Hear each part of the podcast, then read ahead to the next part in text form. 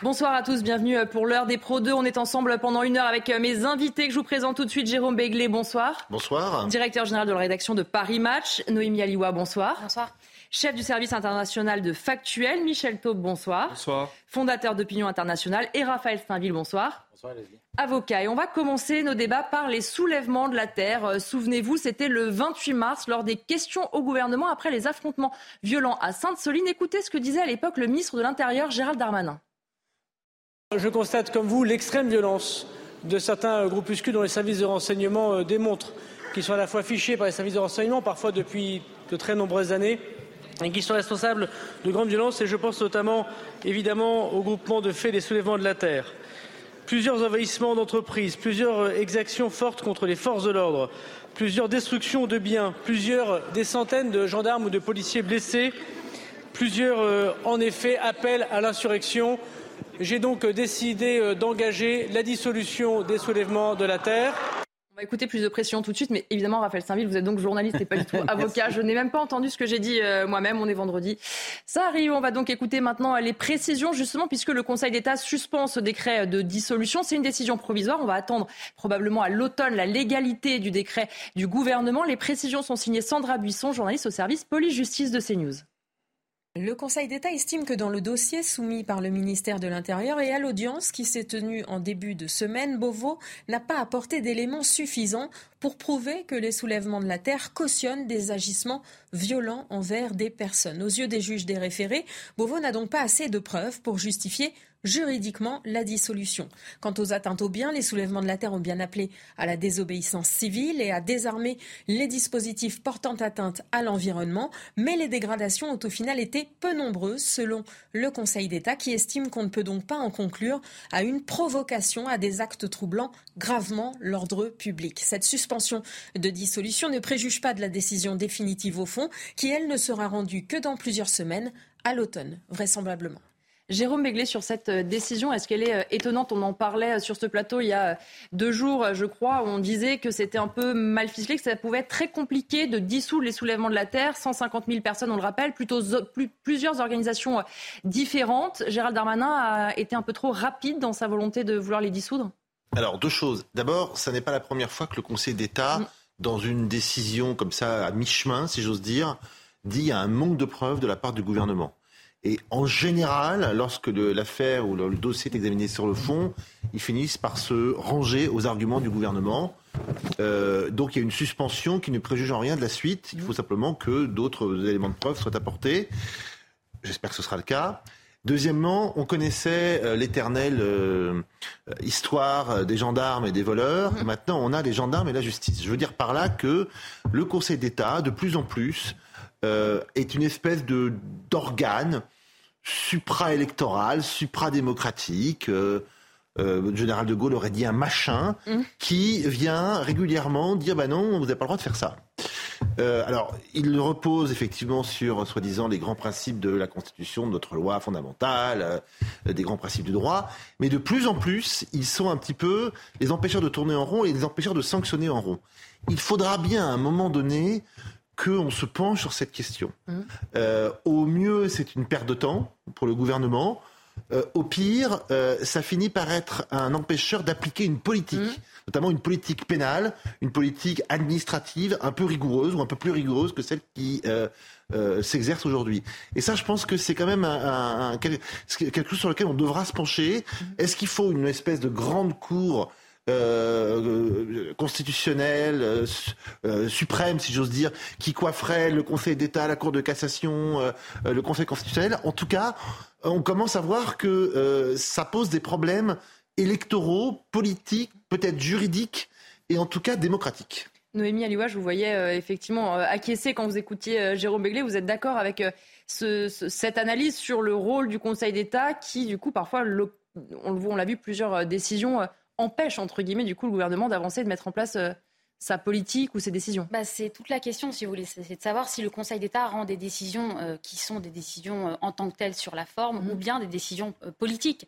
Et là, si on considère que le Conseil d'État rend des décisions qui ont une portée malgré tout politique, on, peut, on ne peut s'empêcher de, de, remarquer que, par exemple, le Conseil d'État n'a pas eu les mêmes pudeurs de gazelle lorsqu'il s'était agi de dissoudre, par exemple, le groupe d'extrême droite Génération mmh. Identitaire, si vous voulez. On a l'impression, effectivement, qu'il y a un deux poids, deux mesures. Alors ça, c'est si on considère que cette décision est uniquement politique. Mais si on prend le Conseil d'État, euh, si vous voulez, euh, sur, sur ce qu'il dit, sur ce qu'il raconte, sur sa décision, là, il s'agit plutôt d'un problème qui est lié à l'impréparation de l'exécutif dans la façon dont il a ficelé ce dossier. Et dans ce cas-là, peut-être que la responsabilité ne revient pas au Conseil d'État, mais à l'exécutif qui n'a pas suffisamment fourni de preuves au Conseil d'État. Encore une fois, c'était dit, c'est une décision qui pour l'heure est provisoire la décision finale euh, arrivera euh, à l'automne. Et peut-être que d'ici là, le gouvernement, euh, l'exécutif fournira d'autres mm. preuves, d'autres éléments qui pourront permettre d'accréditer le fait que eh bien, les soulèvements de la terre, ce collectif d'associations, et à participer à ces violences, à légitimer ces violences. Et donc aujourd'hui, eh bien, euh, peut représenter un danger pour la société française. On va regarder justement euh, la réaction du ministère de l'Intérieur qui euh, a fait parvenir ce communiqué. On le voit avec effectivement cette dernière phrase. Le ministère rappelle néanmoins que cette décision ne préjuge pas de la décision de, que le Conseil d'État prendra au fond concernant cette dissolution. Michel Taube. Oui, enfin, c'est même précisément une décision temporaire parce qu'il n'y en a qu'en référé. Mhm. Le Conseil d'État a jugé qu'il n'y avait pas de caractère d'urgence et que sur la question de la légalité euh, du décret, bah, il y avait matière à discussion, donc c'est renvoyé au fond. Euh, et là, ça va mettre plusieurs semaines ou, plusieurs mois. Après, je trouve très intéressant l'idée de Jérôme Béglé. Il n'y a qu'en France qu'on a trois cours suprêmes. Mmh. Conseil d'État, Conseil Cour de cassation, Conseil constitutionnel. On va peut-être un petit peu simplifier tout cela pour la clarté des débats et des prises de position de, euh, des juges. Et puis enfin, je voudrais dire, je trouve Gérald Darmanin assez seul dans cette histoire. Comme il l'avait été. Dans cette histoire? Bah, C'est-à-dire qu'en fait, il prend parfois des, avec quelques audace, euh, des initiatives mmh. euh, judiciaires.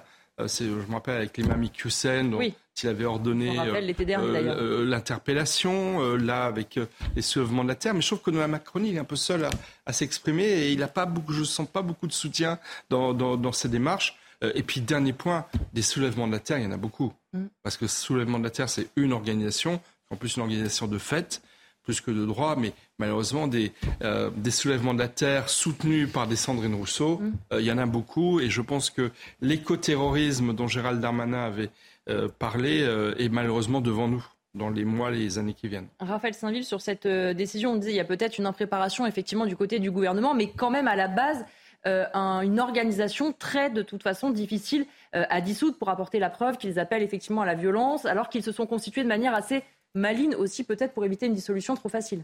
C'est peut-être ça leur plus grande force, c'est-à-dire qu'ils savent s'organiser, contourner. Euh, euh, et, ne pas laisser prise justement au droit tel qu'il pourrait s'appliquer. Mais encore une fois, et c'est là où c'est intéressant, c'est-à-dire que euh, le Conseil d'État a, pris cette décision temporaire, on l'a vu. Mais ce qui est intéressant, c'est tous les commentaires qui suivent, et notamment politiques. Lorsque euh, la France insoumise, et, je cite Manuel Bompard qui explique que le Conseil d'État dit stop la dérive autoritaire du pouvoir, le Conseil d'État ne dit pas cela. Pour l'instant, encore une fois, c'est une mission très provisoire. Il n'a pas jugé sur le fond. Il faudra attendre plusieurs semaines. Euh, et donc, c'est amusant de voir comment les uns et les autres essayent de s'emparer de cette décision pour euh, faire grand cas euh, de l'autoritarisme euh, de forcené de, de, la Macronie ou au contraire pour souligner les, la faiblesse ou plutôt le, la, décision un petit peu absurde de, du Conseil d'État. Et c'est là où la discussion qu'a amorcé Jérôme est intéressante, c'est-à-dire qu'on a l'impression de découvrir à l'occasion de ces de ces, euh, de ces décisions du Conseil d'État ce problème, mais il mhm. est euh, récurrent depuis euh, des années. combien de livres ont été écrits sur le sujet? Je crois c'était il y a eu Elisabeth Lévy, il y a eu Éric Zemmour, le coup d'État des juges. ce sujet, il est majeur mhm. et on le traîne comme un boulet depuis, je dirais, quasiment 40 ans.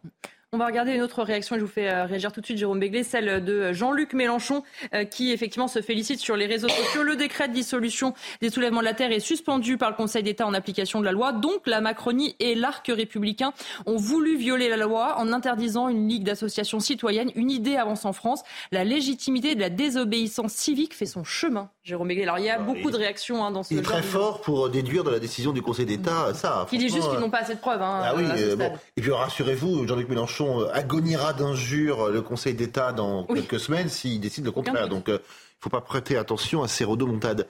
le, ce que, ce qui, pour rebondir sur ce qu'a dit Michel Taube, quand même, le, le, le barycentre de la Macronie reste à gauche. Il s'est un tout petit peu droitisé, je pense, ces derniers temps, mais néanmoins, il est beaucoup plus à gauche que l'est Gérald Darmanin. Donc c'est vrai que dans 80% des prises de position de Gérald Darmanin, euh, il n'y a que son écho qui lui répond, si je puis dire. C'est-à-dire qu'il n'y a personne ou pas grand monde derrière pour, euh, et certainement pas la Première ministre, mm. euh, et peu de gens à l'Assemblée nationale pour lui prêter main forte et lui dire vous n'avez peut-être pas forcément tort, vous avez peut-être même carrément raison. Il y a une transhumance de, de, de l'électorat de, de, la Macronie qui aujourd'hui est, plus à droite qu'il ne l'était euh, hier, mais en revanche, les élus et les, ouais, les élus sont, restés. il y a aussi une raison à ça, c'est que je pense que c'est mon antienne, euh, peut-être entendu dix fois, mais ça fera onze. Euh, Allez-y. Comment dirais-je, le, non cumul des mandats est terriblement fautif. C'est-à-dire que vous avez des gens qui connaissent pas ou peu les réalités mmh. territoriales, qui n'ont pas de mandat de maire, de conseillers régionaux, départementaux, mmh. et donc qui ignorent 95% des problèmes qui se posent sur le terrain. Et donc ils ont encore une vue euh, archétypale, médiatique, euh, universitaire de mm. problèmes. Donc c'est vraiment euh, le, tout petit bout de la lorgnette. Et ça, tant qu'on n'aura pas changé là-dessus, qu'on n'aura pas permis à des maires de villes de plus mm. de, moins de 10, 15 000, 20 000 habitants ou de conseillers départementaux d'être à la fois députés, on ne va pas arriver à repluguer, si vous me permettez cette mauvaise expression, mm-hmm. les députés sur les vrais problèmes et, les vrais sujets de la France. Michel Taubé. Et le problème politique que je vois aussi, c'est que le soulèvement de la Terre, ils ont en fait un écho politique majeur chez les Insoumis, chez sûr. Les Verts. Ils se sont tous félicités d'ailleurs. Voilà, ils ont un relais politique, ils ont, mm. ils ont des porte-paroles politiques qu'il ne va pas être possible de dissoudre parce qu'ils sont évidemment protégés par, euh, euh, par leur statut de député, de femmes et d'hommes politiques. Mais le problème, c'est qu'ils ont exactement, euh, soulèvement de la terre, Sandrine Rousseau, même combat, mm. dans le fond et dans la forme. Et quand Jean-Luc Mélenchon parle d'insurrection citoyenne, prépare un livre pour la rentrée sur l'insurrection citoyenne. Enfin, c'est on est au cœur de la doctrine d'un homme politique qui a fait 20% des voix au premier tour de l'élection mmh. présidentielle 2022.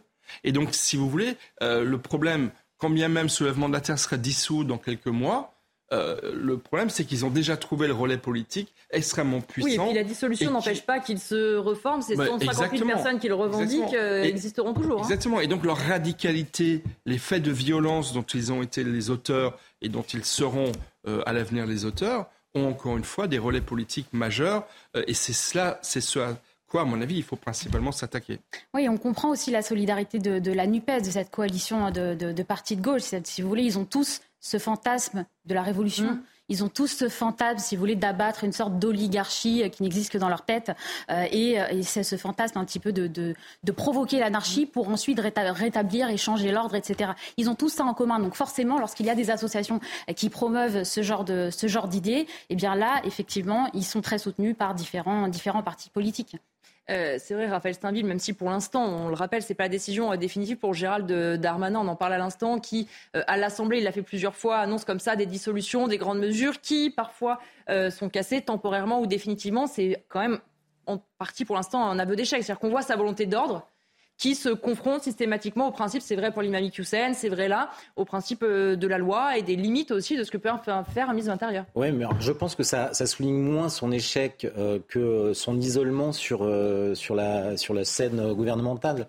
Ça a été déjà dit par Michel Thom, mais effectivement, si on prend par exemple l'exemple de, de cette loi que l'on nous promet depuis plus d'un an sur l'immigration, qui a été repoussée, dont on ne sait même pas si euh, on parviendra un jour à, la voir débattre euh, au Parlement. je pense que l'activisme, l'énergie que Gérald Darmanin met à essayer de faire avancer les choses est très largement contrarié par un certain nombre de, de, puissances au sein du gouvernement, à commencer par Elisabeth Borne, Elisabeth Borne la Première ministre, qui n'est pas sur la même ligne que son ministre de l'Intérieur. Et donc il avance seul, parfois peut-être de manière trop rapide, mmh. avec une célérité qui s'explique par sa volonté d'exister médiatiquement un petit peu sur s'inscrivant dans la lignée d'un Nicolas Sarkozy qui, qui aimait à, créer l'actualité autour de, de, ses propositions mais qui malheureusement n'est suivi que de trop peu, trop peu d'effets. C'est vrai, Noémie Aliwa, qu'il y a deux choses qui entrent un peu en confrontation. D'un côté, la volonté de Gérald Darmanin de montrer qu'il est du côté de l'ordre, aussi peut-être euh, de se mettre en avant pour sa carrière personnelle, comme c'est le cas pour beaucoup de ministres. Et de l'autre côté, un gouvernement qui ne suit pas franchement, une majorité euh, non plus. Et on a vu notamment euh, Elisabeth Borne qui ne parle pas beaucoup des sujets de sécurité, le président de la République qui, là, a été obligé d'en parler, mais qui met longtemps à réagir sur les émeutes. Il est un peu seul dans son couloir. Oui, tout à fait. On le sent, on le sent pas soutenu. Alors peut-être aussi qu'il y a certaines initiatives qui sont personnelles. Mmh. Peut-être qu'il les a décidées euh, tout seul. Mais manifestement, là, avec cette affaire, ce qu'on voit bien, c'est le décalage. Le décalage énorme. Vous savez, c'est les, les faux muscles qui se déconflent mm. très vite. C'est-à-dire le décalage entre sa parole qu'on a entendu, euh, c'était intéressant de le, réécouter mm. parce qu'à l'Assemblée nationale, il a ce grand discours, nous allons dissoudre ce grand collectif. Voilà, tout à fait. Et en fait, quelques mois plus tard, ça se dégonfle totalement et on se rend compte que c'est pas si évident, mm. qu'ils vont devoir prouver les choses, que le Conseil d'État, euh, pour l'instant, reste encore assez prudent, etc. Donc c'est le, c'est un peu une sorte de camouflet avec effectivement ce décalage qui devient extrêmement visible entre euh, son discours et la réalité de son action politique. On va parler maintenant euh, d'un autre sujet, de l'agression d'un médecin. C'est le docteur Jean-Yves Olivier. Il est médecin généraliste à Nice et il a été sauvagement frappé mardi alors qu'il contrôlait l'arrêt maladie d'un salarié rue Rossini. Après avoir reçu sept points de suture au visage, il a déposé plainte. Alors il exerce depuis 1972. Il contrôlait hein, simplement un homme de 45 ans qui travaille dans le bâtiment. Ce dernier a tenté de l'empêcher d'entrer chez lui puis euh, l'a insulté. Il nous raconte lui-même la suite. Écoutez-le. Je lui ai expliqué qu'il n'avait pas l'air tellement déprimé, il était plutôt en colère et que ce n'était pas un motif d'arrêt de travail. Il était très contrarié contre son patron pour des raisons qui m'échappent d'organisation de son entreprise, je suppose. Sur ce, je lui ai demandé de bien voir signer la, la, feuille de comme quoi je l'avais bien consulté. À ce moment-là, il m'a arraché la feuille des mains et puis il m'a directement envoyé un coup de poing dans la figure en m'insultant et il m'a roué de coups. J'ai pu m'enfuir euh, comme j'ai pu tout en recevant des coups parce qu'il me poursuivait. Arrivé dans la rue, euh, il y avait plusieurs passants. Donc un des passants était assez, assez, costaud. Il s'est interposé et je crois qu'il m'a sauvé la vie parce que ce, ce forcené euh, cherchait à m'assommer manifestement. Hein. Si j'étais tombé, il m'aurait achevé. J'ai été très effrayé. Je, je voyais ma dernière heure arriver parce que c'était vraiment un forcené. Il était dans une rage totalement inexpliqué parce que moi je lui ai rien fait euh, à part constater que son arrêt n'était pas valable. Le passant a appelé la police qui est arrivée dans quelques minutes d'ailleurs très rapidement et ont appréhendé le, le, forcené qui je crois est encore en, garde à vue. La plainte euh, est en cours hein, actuellement euh, auprès du juge je pense. Hein. Michel Taube c'est un récit hallucinant. Il veut juste faire son travail. Il se retrouve seul face à un homme visiblement très motivé. Heureusement que euh, ces euh, témoins-là vont, l'aider. Je pense qu'on aura été beaucoup étonné de voir un médecin de, âgé de 80 ans qui exerce encore. il faut mm. saluer son, son courage et sa jeunesse d'esprit, je trouve. Mm. C'est vraiment remarquable. Après, c'est odieux, c'est vraiment la bête humaine. S'en prend une personne âgée de 80 ans qui exerce une fonction médicale. Enfin voilà, c'est euh, encore une preuve parmi tant d'autres de l'ensauvagement. Et j'espère qu'on est en plein été, il y a des vacances judiciaires. Mais j'espère que ce forcené va être très très sévèrement euh, poursuivi et condamné euh, très rapidement euh, parce qu'effectivement, cela jette l'émoi dans toute une communauté médicale qui est mm. déjà en grande souffrance. Donc voilà, c'est vraiment odieux et inadmissible. Noémie Aliwa, c'est aussi à remettre dans le contexte. On avait vu par exemple certains représentants de SOS médecins qui voulaient plus se rendre dans certains quartiers parce qu'ils se jugeaient trop en danger après des agressions. Et là, on le voit, ils pensent juste contrôler de manière simple, entre guillemets, un salarié, on se dit même pour les médecins maintenant, quand vous allez à domicile, vous n'avez pas la certitude de tomber euh, sur quelqu'un de sympathique et prompt euh, à vous répondre. Alors pour tout vous dire, mon, dernier livre, c'était sur la ville de Sarcelles où j'ai grandi. Mhm. Ça s'appelle Les uns contre les autres, publié au CERF.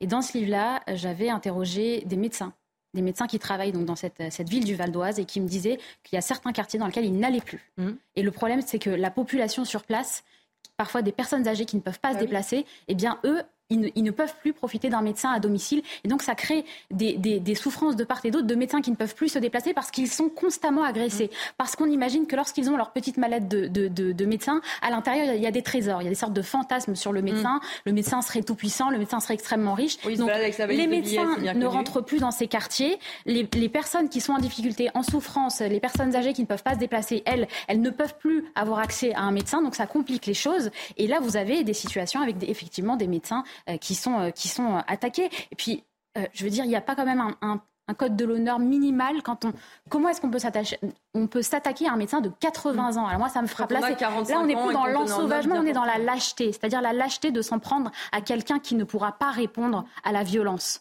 Et là vraiment on est dans l'ensauvagement. Mais pourquoi on utilise ce mot d'ensauvagement? Parce qu'il n'y a, plus de part d'humanité. Mmh c'est un animal. C'est un animal qui s'en prend à, à, quelqu'un de le plus faible. Si j'avais été seul, il m'aurait roué de coups euh, au sol. On ne sait pas dans quel état il l'aurait laissé. Déjà que malheureusement, on voit les images. Non, c'est monstrueux. On parle beaucoup d'ensauvagement, de décivilisation. C'est un vrai problème et il faut véritablement réfléchir à mille façons de s'attaquer à ça. On parle souvent de la, de la réponse pénale, peut-être de l'éducation, sans doute les deux. C'est toujours mm. les deux jambes, la justice, l'éducation.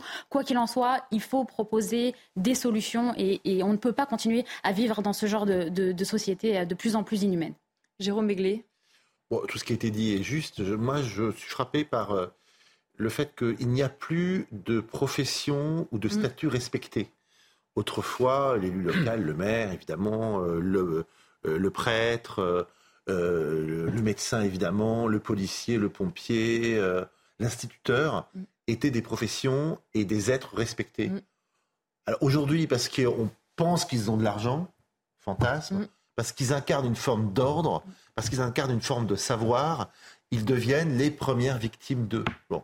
Mais c'est vrai qu'à la fin, quand on boucle le raisonnement, euh, le fait qu'on euh, on ne puisse plus rentrer dans certains quartiers ou que euh, ces personnes qui ont des, des, professions qui devraient être protégées et respectées hésitent à intervenir, contre qui ça se retourne Contre les plus défavorisés. Mm. Donc c'est vraiment scier la branche sur laquelle on est assis. Mm. Euh, que de vouloir euh, euh, gifler le professeur, mm. faire peur aux pompiers ou agresser le médecin. donc je, non seulement c'est idiot, ça mérite d'être sanctionné, mais en plus c'est contre-productif pour mm. ce que, je ne sais pas si ces gens-là réfléchissent vraiment, mais pour ce qu'à la fin des fins, ils espèrent obtenir ou espèrent montrer que toute forme d'ordre, de savoir et de soi-disant supériorité de statut mm. doit être foulée aux pieds. Raphaël Steinville. Euh, alors je pensais pas euh, parler euh, une nouvelle fois de Sandrine Rousseau à l'occasion de cette affaire, mais d'une certaine manière, je, fais le lien. Il y a quelque temps, souvenez-vous, c'était à la rentrée, elle évoquait ce droit à la paresse, mm. comme si c'était un absolu à, à, défendre. Et j'ai l'impression que on, on, est dans une une manifestation, une revendication de ce mm. droit à la paresse, et, et, et avec toutes les les conséquences euh, dramatiques euh, que, que, ça a pu avoir. Euh, parce que cet homme, en fait, c'est un médecin du travail. Mm. C'est que c'est pas, ça fait partie. On disait de, de, de, on parlait de ces, ces, professions à risque, mais effectivement, la médecine du travail aujourd'hui, compte tenu du contexte, du climat dans lequel on est, ça devient problématique. De même que les contrôleurs des impôts il y a quelque temps, on avait commenté, on a eu l'occasion de commenter une affaire d'un contrôleur d'impôts qui, avait été euh, agressé, molesté par, euh, me, semble-t-il, un, antiquaire qu'il venait contrôler. Euh, c'est pareil pour les huissiers. Ça devient de plus en plus problématique dans cette société-là. alors ensauvagée ou décivilisée, peu importe, mais que ces métiers qui sont, alors effectivement, c'est pas une pratique ordinaire de la médecine, mmh. cette médecine du travail qui vient contrôler si les gens sont oui ou non euh, ont un, arrêt maladie justifié. Mais euh, aujourd'hui, ce n'est même plus possible. Je ne sais même pas si ce médecin vivait euh, et était dans un quartier, on va dire, à risque, chaud de, Nice. Le fait est que partout aujourd'hui, ce, genre de cas de figure peut arriver. Effectivement, Michel Taube, c'est quand il dit à ce patient que visiblement l'arrêt maladie n'est pas totalement légitime, qu'en face on a un salarié qui ne le supporte pas et qui le roue de coups, qui le tabasse. Et on en parlait justement hier de la problématique des arrêts maladie, dit de complaisance entre guillemets. C'est sûr que si les médecins du travail, chaque fois qu'ils vont voir un salarié qui n'est pas content du résultat, il se passe euh, cette euh, conséquence-là, ça va être compliqué pour, euh, pour, surveiller un peu plus. Oui, parce que je pense que des détournements d'arrêt de travail, il doit y en avoir. Alors combien? Ils sont certainement minoritaires, voire marginaux. En fait, je, je n'en sais rien. Mais, mais je pense que médecins, enseignants, pompiers, gardiens de la paix, mm. en fait, non seulement c'était jusqu'à peu une forme de protection. Mais là, c'est même plus devenu, une cible, en mmh. fait. C'est devenu une circonstance aggravante pour des personnes qui sont effectivement, enfin, qui relèvent de la bête humaine, qui sont vraiment dans un ensauvagement. Enfin, franchement, le respect d'une personne âgée, mmh. c'est quand même important. C'est important dans une société. Donc s'en prendre violemment, physiquement une personne âgée, c'est déjà... Et ne pas la lâcher, parce qu'on entend qu'il le poursuit quand il arrive à s'enfuir, il le poursuit dans la rue, etc. Exactement. Donc après, si en plus il avait de, mauvaises raisons, parce qu'effectivement, euh, peut-être que ce médecin était en train de constater qu'il y avait un détournement du, mmh. droit du, travail, mais même le fait, quand bien même, s'en prendre une personne âgée, c'est vraiment extrêmement grave. donc effectivement, je crois qu'il va euh, comparaître en comparution immédiate dès lundi, mais j'espère qu'il y aura des, des, circonstances aggravantes par le fait de s'en prendre à une personne âgée et par ce, le fait de s'en prendre à une personne qui assure un service public, qui est celui de, de la médecine, et comme euh, ça aurait pu être le cas pour un enseignant, pour un pompier ou d'autres. C'est vrai, Noémie Aliwa, qu'on dit beaucoup malheureusement sur nos plateaux, mais aujourd'hui, non seulement on ne respecte plus ces métiers que vous avez cités, mais véritablement, c'est devenu des cibles. C'est-à-dire qu'un médecin qui se rend, par exemple, parfois dans un quartier euh, pour soigner, euh, se retrouve, euh, la cible se retrouve frappée, sa voiture caillassée. C'est-à-dire qu'on sent qu'il n'y a malheureusement vraiment plus aucune limite. Et là, en plus, effectivement, il y a l'âge qui entre en ligne de compte. On se dit, quand on a 45 ans, sans prendre à quelqu'un de 80 ans qui, certes, est médecin et qui semble aller bien, mais c'est quand même un manque de courage, comme vous le disiez, assez, assez franc. Oui, une lâcheté, une lâcheté absolue. Et c'est d'autant plus paradoxal que quand on regarde ces métiers, qu'est-ce qu'ils ont en commun finalement? Les policiers, les médecins, les pompiers. Ce sont des professions euh, dans lesquelles les hommes donnent aux autres. Il y a de la, ce sont des professions de générosité. Ce sont des gens qui vont aller euh, sauver d'autres personnes euh, des flammes, de la criminalité, de la maladie. Ce sont des, métiers du don. Et donc ce sont des, des professions qui, normalement, offrent aux autres et ce sont eux qu'on attaque et ce sont eux qui, deviennent des cibles. Donc là, on est dans, dans enfin, on, a basculé complètement euh, dans l'horreur. Merci, euh, évidemment, on se retrouve dans un instant dans l'heure des pros avec mes invités. On parlera notamment du rappeur Medine et de ses dernières déclarations sur les réseaux sociaux. A tout de suite après la pause. De retour pour la deuxième partie de l'heure des pros. Les débats reprennent dans un instant, mais tout de suite l'essentiel de l'actualité avec Isabelle Piboulot. Deux jours après l'incendie meurtrier à Winsenheim, une enquête a été ouverte par le parquet de Paris pour homicide et blessures involontaires aggravées par la violation d'une obligation de sécurité ou de prudence. Pour rappel, le gîte de vacances qui accueillait des personnes en situation de handicap n'était ni déclaré en mairie ni conforme aux normes de sécurité. Onze personnes ont perdu la vie. À Marseille, la gare Saint-Charles a fait peau neuve. Clément Bonne, le ministre chargé des Transports, l'a confirmé. Les poubelles ont été nettoyées la nuit dernière. Elles débordaient depuis le 1er août en raison d'une grève des agents de nettoyage. Les services de l'État ont appuyé l'intervention d'une entreprise tierce face à une situation indigne. Et puis au Niger, des milliers de partisans du régime militaire se sont rassemblés près de la base française à Niamey. Des slogans hostiles à la France et à la CDAO ont été scandés alors que la communauté économique des États d'Afrique de l'Ouest a donné son feu vert à une possible intervention militaire. Les chefs d'état-major de la CDAO se réuniront demain au Ghana. Merci Isabelle Piboulot. On va parler maintenant du rappeur Medine. On le rappelle, il est invité des universités d'été, des écolos et de la France insoumise. Il y participe pour débattre. Il chantera aussi à la fête de l'UMA. Alors cette invitation, elle a fait euh, polémique et donc le rappeur eh bien, a décidé de s'exprimer à plusieurs reprises sur les réseaux sociaux. On va voir d'abord euh, ce premier tweet. Il répond donc à Rachel Kahn qui l'interroge sur le fait que Mathilde Panot avait utilisé le terme de rescapé pour parler euh, d'Elisabeth Borne. Et eh bien voilà la réponse de Medine. Rescapé, une sorte de jeu de mots. Et encore, je ne sais pas si on peut utiliser ce terme avec son nom, personne ayant été jeté par la place hip-hop dérivant chez les social traites et bouffons au sens propre à la table de l'extrême droite. Ce tweet évidemment a fait polémique, donc ensuite il rajoute euh, deux heures plus tard, vous le voyez, aucune allusion à une quelconque origine ou histoire familiale. Raphaël Steinville, les écologistes et la France insoumise disaient il a peut-être eu par le passé des prises de position antisémites, il a beaucoup changé, là il persiste et signe avec ce jeu de mots absolument euh, honteux et dégueulasse. Oui, c'est ça qui est intéressant, c'est-à-dire que, euh, que d'excuses, que de circonvolutions pour ne pas voir ce que Médine euh, était réellement mmh. sous prétexte qu'il euh, pouvait se, se, prévaloir de son statut d'artiste. la, la, vérité, et ces tweets l'attestent, euh, il ne s'exprime plus en tant qu'artiste, il ne s'exprime plus en tant que rappeur, il s'exprime en tant que citoyen invité euh, mmh. euh, par la France Insoumise et, les Europe Écologie Les Verts à, leurs universités d'été. Et là, on voit que transpire un, antisémitisme. Mmh. évident, assumé, assumé presque. Alors certains diront que c'est c'est de l'humour, qu'il faut y voir l'humour. Honnêtement, c'est juste insupportable. Euh, mais la, deuxième chose qu'il faut euh, bien comprendre, c'est que Aujourd'hui, si euh, Europe Écologie Les Verts et, la France Insoumise se décident à inviter et à maintenir cette mm. invitation en dépit de, de, ces propos insupportables de Médine, c'est aussi parce qu'ils doivent leur légitimité démocratique et notamment leur nombre à l'Assemblée à ce, vote des, banlieues mmh. qui euh, les a euh, consacrés comme une force d'opposition euh, d'importance dans, cet hémicycle. Et d'une certaine manière, ils sont presque otages de ces, mmh. de ces banlieues, otages au point que lorsque l'on parle d'islamo-gauchisme, ça devient de plus en plus évident mmh. à travers cette, cette connivence et cette, cette imbrication finalement entre euh, un représentant des banlieues et, euh, et ces partis de l'ultra-gauche. Noémie Aliwa.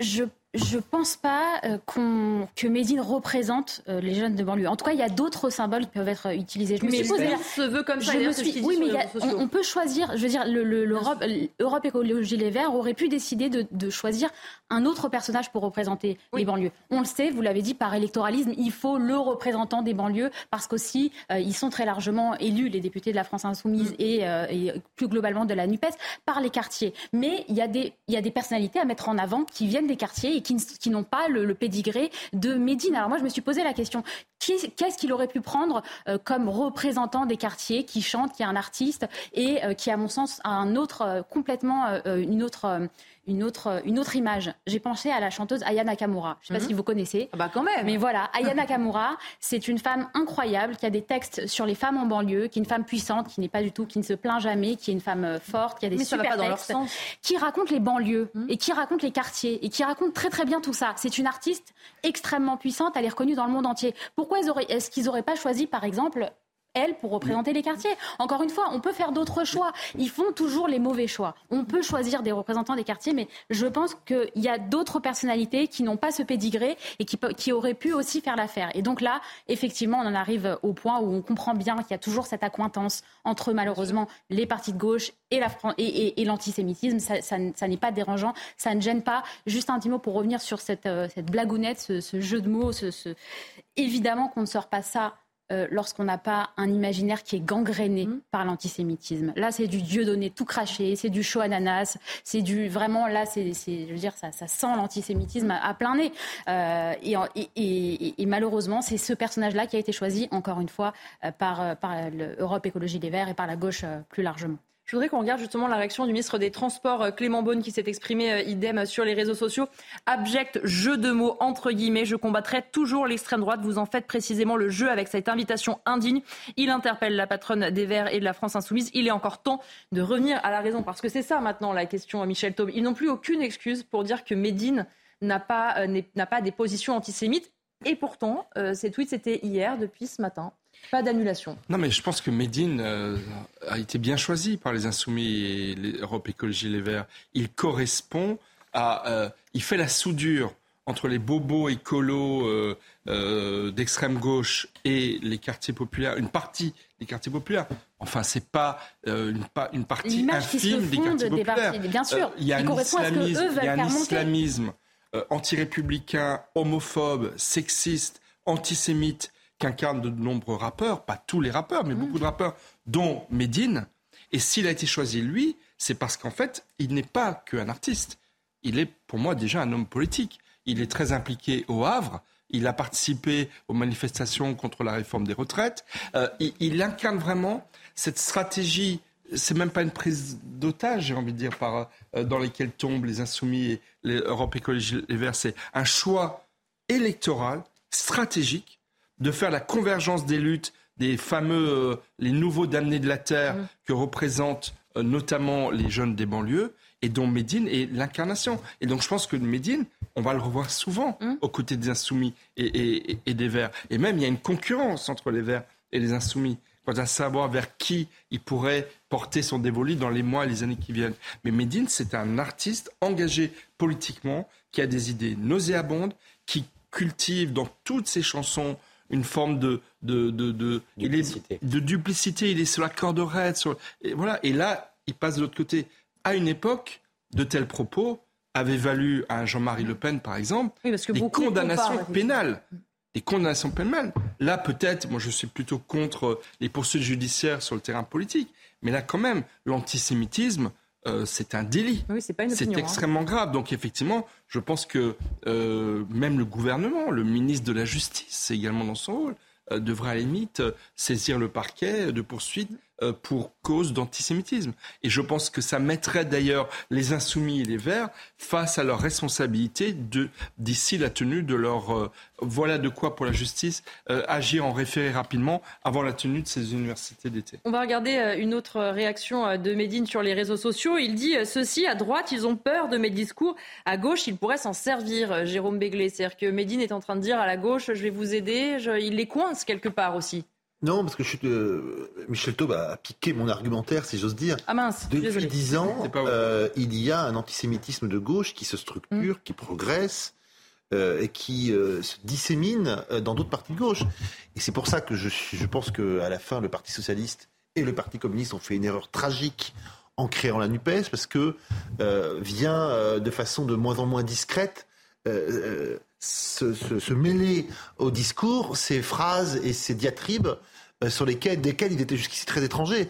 Et je pense que c'est très assumé d'avoir invité euh, Médine. C'est ce qu'ils veulent.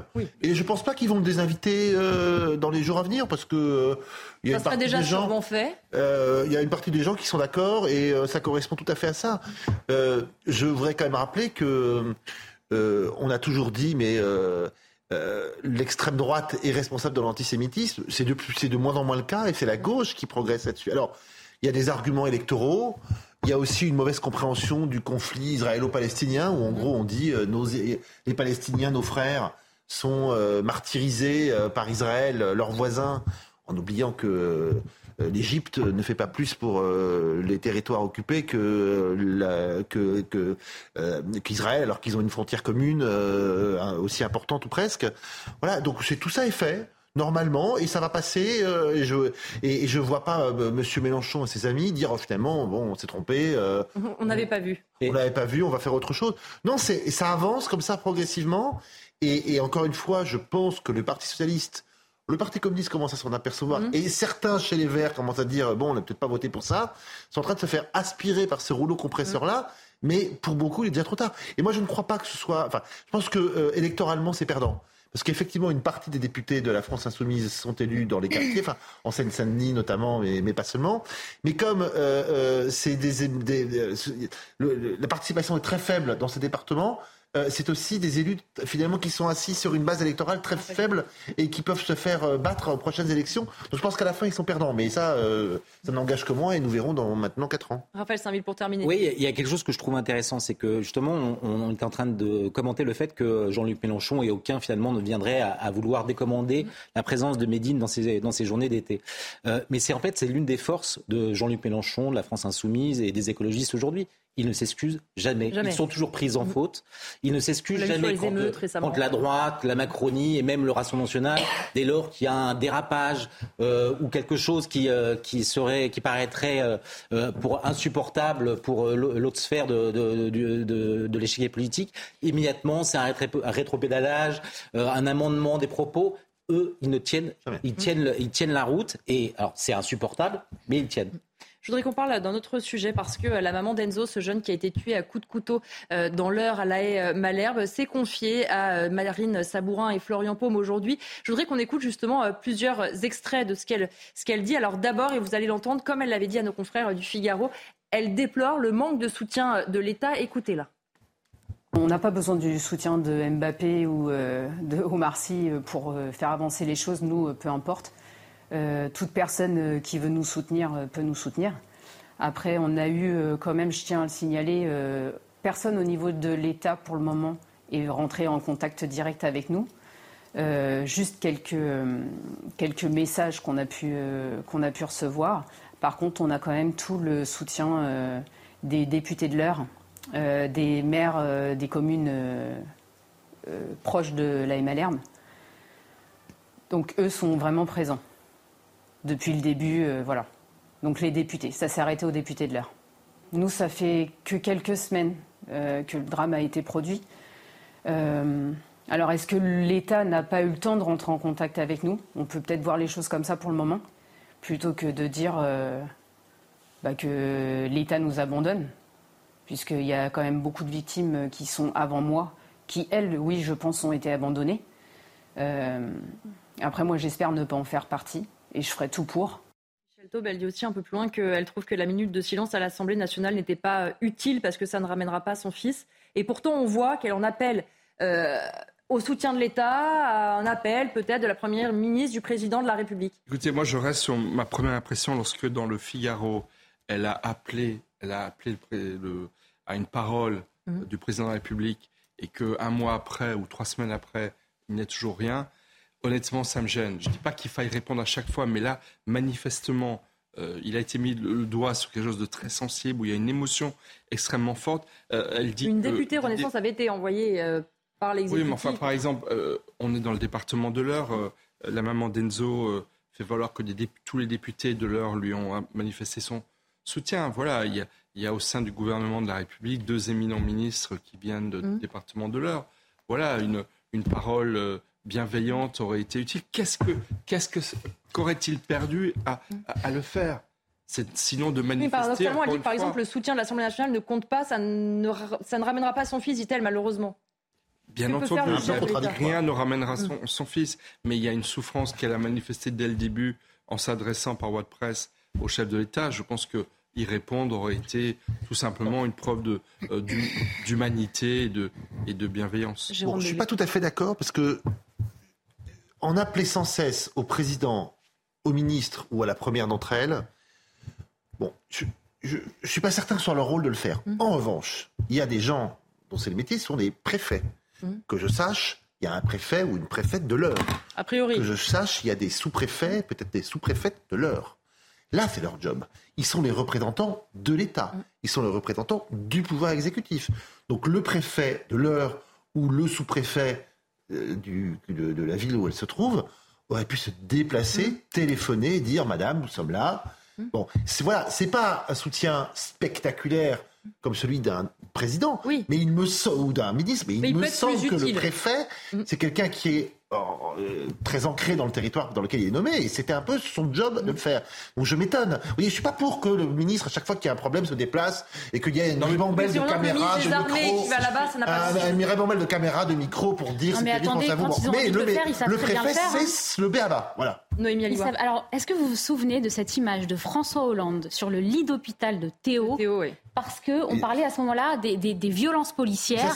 L'enquête n'avait absolument pas avancé, on savait absolument rien de cette histoire, et pourtant, on était, il, me semble, en pleine campagne présidentielle, mm. et François Hollande avait été au chevet de Théo. Mais Donc, vous voulez dire que même parfois, lorsque euh, l'enquête n'a pas avancé, lorsque même lorsqu'on n'a pas tous les éléments, avec un peu de bonne volonté, on peut faire quelque chose. Vous l'avez dit, ça fait déjà un mois que cette maman, avec une extrême dignité, elle raconte l'histoire de son fils. Elle demande juste d'être entendue, une heure du temps d'un président de la République dans une affaire dont, toute la France parle depuis un mois, je ne suis pas sûre que ce soit exorbitant. Raphaël Saint-Ville, est-ce que c'est effectivement euh, le rôle d'Emmanuel Macron ou de la Première ministre de prendre ce temps euh, d'un appel, d'une visite euh, à cette famille? Écoutez, je ne sais pas si c'est son rôle. Le fait est qu'ils ont été interpellés deux fois. Une première fois dans le Figaro, une deuxième fois dans cette lettre ouverte à Emmanuel Macron dans le JDD ce week-end. Euh, et que jusqu'à présent, euh, c'est un silence euh, absolu qui leur est opposé. Donc c'est problématique parce que, que, disent-ils? C'est-à-dire qu'ils n'ont pas, ils n'ont pas eu.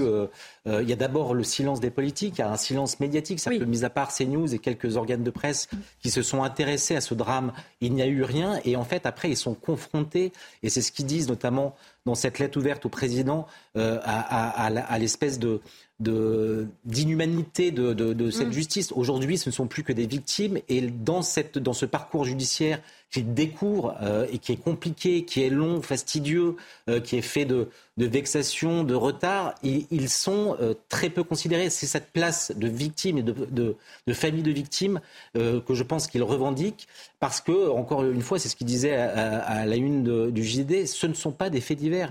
Emmanuel Macron, il y a quelques semaines, rappelait, ou plutôt évoquait le fait que la France était en proie à une décivilisation. Mmh c'est la, manifestation de cette décivilisation. Et donc, il faut qu'il puisse s'emparer de ces sujets.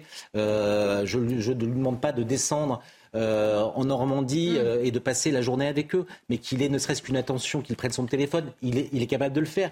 Il, s'était même mis en scène au début de son, de son premier quinquennat, répondant directement au message de, de, l'Élysée. Donc, qu'il prenne cinq minutes de son temps et qu'il essaye de comprendre la douleur de ces familles. Et on en profite euh, justement euh, parce que euh, cette maman annonce qu'elle veut faire une nouvelle marche blanche le 22 octobre. Ce serait la date anniversaire de son fils. Il aurait eu 16 ans. Et justement, elle dit aussi qu'elle invite toutes les familles de victimes à venir la rejoindre. Michel. Oui, mais alors peut-être entre le préfet et le président de la République, il y aurait une autre solution. sous Jacques Chirac et sous François Hollande, il y avait un, ministère, un secrétariat aux victimes. Mm. Et en fait, dans une société où il y a de plus en plus de violence, cela veut dire qu'il y a de plus en plus de victimes. Et l'hypersensibilité de la société au sort des victimes, combien de victimes de faits de criminalité se plaignent de ne pas être entendues, de ne pas être prises en compte? Les avocats ne sont pas au courant des, détails de, la procédure. Donc peut-être que de, oh, il y a eu un remaniement ministériel euh, mm. fin, juin. Quelle a été la prise en compte de ces questions régaliennes par le nouveau remaniement? Rien aucun changement à ce niveau-là. peut-être qu'il faudrait remettre en place un tel ministère pour pouvoir mieux accompagner ces nombreuses victimes qui, qui se font entendre de plus en plus. On va écouter euh, un autre son euh, de cette maman. Elle parle notamment, vous disiez la justice et sa lenteur. Eh bien, elle en parle. Elle parle de sa volonté aussi de voir la loi pour les mineurs et les sanctions évoluer. Écoutez-la. Il faut que, je sais pas, il faut que la loi de toute façon soit revue au niveau des mineurs parce que c'est trop simple. Euh, parce qu'ils ont en dessous de 18 ans, alors de toute façon, ils risquent pas grand-chose. Non, c'est pas normal. Nous, aujourd'hui, il a retiré la vie de notre fils et, euh, et maintenant, il va falloir qu'on apprenne à vivre sans lui, sans son odeur, sans son côté rigolo, euh, voilà, sans son côté protecteur. Par contre, euh, lui, cet enfant, bah, aujourd'hui, alors oui, il est incarcéré, mais pour combien de temps? Le jugement, c'est dans un an et demi, deux ans? Ça, c'est pas normal. Noémie Aliwa, on entend sa détresse et elle dit aussi dans un autre son euh, qu'elle en veut aux parents des agresseurs parce qu'elle dit comment des parents n'ont pas vu que leurs enfants sortaient avec un couteau dans la rue comme si c'était normal. C'est aussi ce qu'on a malheureusement entendu pendant les émeutes, cette double chose, la violence chez les mineurs et donc aussi la défaillance d'un certain nombre de parents. Oui, vous savez, cette, euh, cette femme, elle, est, elle a vécu peut-être la plus grande douleur qu'on puisse vivre dans une vie. Elle a perdu son enfant euh, dans une violence inouïe, sans raison sans qu'elle puisse véritablement comprendre ce qui mm. s'est passé. C'est de l'ultra-violence, ça ne s'explique pas, il n'y a pas de mots véritablement, c'est juste de la sauvagerie. Et donc, cette maman, elle reste extrêmement digne et elle garde une certaine forme de dignité. On la voit, je, la trouve extrêmement lucide euh, dans sa douleur. Et de pudeur et discrétion, hein, évidemment. Absolument. On voit elle ne montre pas, son, visage, son visage. Tout à, fait, en avant. tout à fait, tout à fait. Et elle, et elle fait passer des messages. Et là, qu'est-ce qu'elle demande? Elle demande une réforme du code pénal sur la question des mineurs. Alors, il y a des choses qui vont arriver fin septembre, de toute façon, c'est déjà au programme. Euh, mais euh, ce qui est intéressant, si vous voulez, c'est qu'elle euh, essaye de proposer des solutions pour la suite, pour l'avenir. Pour que cela ne se reproduise plus et que si cela vient à se reproduire, eh bien que les familles puissent, puissent être entendues, qu'ils puissent avoir un procès plus rapidement. Il faut écouter les solutions qu'elle propose. C'est pour ça aussi que ça légitimerait euh, une rencontre avec mm. un haut responsable de l'État pour que ce, qu'elle dit soit véritablement entendu. C'est vrai, Jérôme Begley, que cette euh, maman, on comprend son impatience, entre guillemets, de voir euh, un jour cet agresseur jugé, puni plus sévèrement, sans doute d'ailleurs qu'il ne le sera. Bah, il y a deux choses. Il y a d'abord le délai de la justice. Mmh. Un an, un an et demi, deux ans. C'est toujours trop long, évidemment, pour euh, les familles des victimes et pour les victimes elles-mêmes. Est-ce qu'on peut raccourcir ce délai? Oui. De beaucoup, non. Mmh. On sait que la justice est, encombrée en France, mmh. mais en même temps, pour instruire sereinement un dossier, il faut un petit peu de temps. Alors, sans doute deux ans, c'est beaucoup trop long, évidemment. Après, il y a les fameuses excuses de minorité dont on parle. Alors, elle peut être, elle peut être écartée euh, par le juge euh, rapidement. Il faut évidemment la revoir. Euh, aujourd'hui, quand vous avez 17 ans, vous, avez, vous devez avoir la même peine que lorsque vous en avez 18. Alors, est-ce qu'on met la barrière à 15, à 16 J'en sais rien. Mais en tout cas, euh, il y a un certain nombre de. de, de c'est exclu de minorité, c'était valable il y a 15 ans, 20 ans, lorsque euh, les enfants euh, devaient être protégés et que, et que le, je dirais, il y avait moins de violence chez les mineurs. Aujourd'hui, être mineur, c'est plus une excuse mm. pour avoir une peine. Quelle qu'elle soit, inférieure à celui qui a 6 mois ou un an de plus que vous. Donc oui, il faut revoir ça de fond en comble. Ça fait partie des états généraux de la justice et mm. je crois que c'est en cours, effectivement. Raphaël Saint-Ville.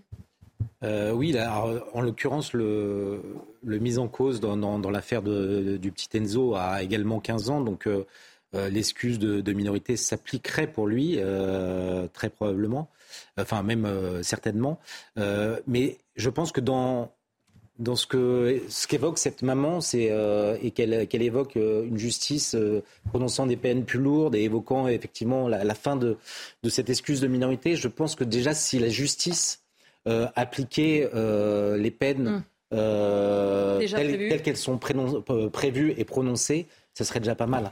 Ça serait déjà pas mal. Michel Tau, Enfin, il n'y a pas que l'excuse de minorité. La grande réforme, soi-disant grande réforme de la justice des mineurs, Éric Dupont-Moretti l'a déjà fait passer en 2021.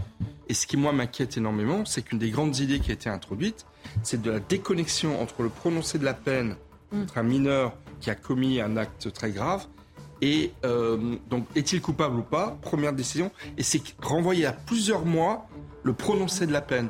Or, je pense que pour un mineur, c'est la peine qui sert à essayer de faire comprendre ce qui la gravité de ce qui s'est passé. Et donc, je pense qu'il faut revoir cette réformette pour vraiment prendre en compte le fait que les nouveaux mineurs, entre guillemets, ne sont plus ceux euh, que l'on avait en 1945, ni il y a 20 ans. Merci beaucoup à tous les quatre d'avoir été euh, les invités euh, de l'heure des pros. Merci à Sabrina Slimani, Justine Cerquera, Arnold Cara à la réalisation, Charlotte et Philippe au son et Pascal Chup à la vision. Tout de suite, évidemment, les débats et l'information continuent sur CNews. Vous retrouvez Soir Info avec Célia Barotte et ses invités.